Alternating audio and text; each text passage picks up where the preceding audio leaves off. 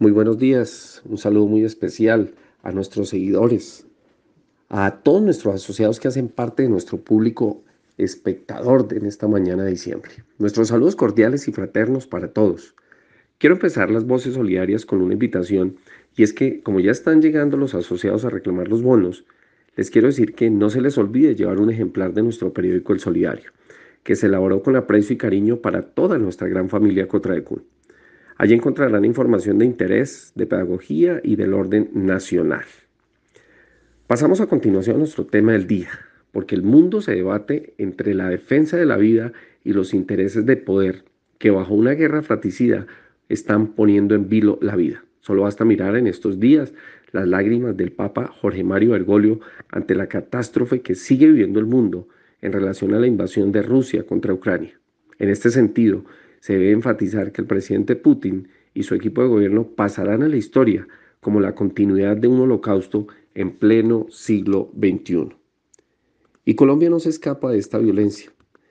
Desde esta guerra interna, que a pesar de tantos esfuerzos aún no ha cesado, nuestro país aparece como uno de los estados más desiguales del continente, con unas brechas que permiten evidenciar la concentración de la riqueza en unos pocos, mientras en un alto porcentaje de la población eh, esta vive de un salario mínimo y en el peor de los casos en medio del rebusque y hasta de la limosna, eh, con prácticas que terminan siendo la manera de buscar el alimento por parte de tantas familias en estas circunstancias de miseria.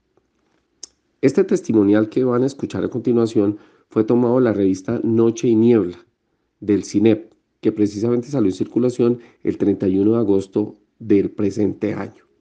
Y nos da una perspectiva real porque la guerra no es un asunto de noticias de televisión, mucho menos la guerra de la ciencia ficción que vemos en tantas series. El conflicto en Colombia aún está presente y es real.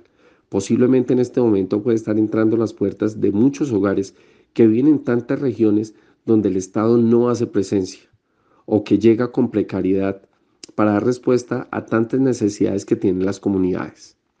El testimonio dice, abro comillas, el 25 de abril del 2022, en inmediaciones de la vereda La Esperanza y La Floresta de Cantagallo Bolívar, fueron asesinados los líderes sociales Herminson Rivera Henao y José Obdulio Sánchez. Fueron sacados de sus viviendas por sujetos armados y les dispararon repetidas veces. Herminson fue elegido en noviembre como el último presidente de la Junta de Acción Comunal de La Esperanza. Cierro comillas. En esta tarea de la escuela, precisamente ante la violencia y tantas situaciones de, guerra que hemos vivido, es importante generar discursos a favor de la vida, de la igualdad y la misma tolerancia. Al fin y al cabo, en las instituciones educativas también se hacen presente las formas de violencia que la misma sociedad rechaza. En algunos casos, que la misma sociedad termina legitimando con la indiferencia y con el silencio. Es necesario entonces incorporar la vida a la docencia, porque las nuevas generaciones deben educarse para la paz y la ciudadanía. Es necesario entonces educar en contexto, en medio de la comprensión de un país que se está entretejiendo en sus sueños, en sus conflictos y la guerra en tantos ricones que obviamente también nos duelen.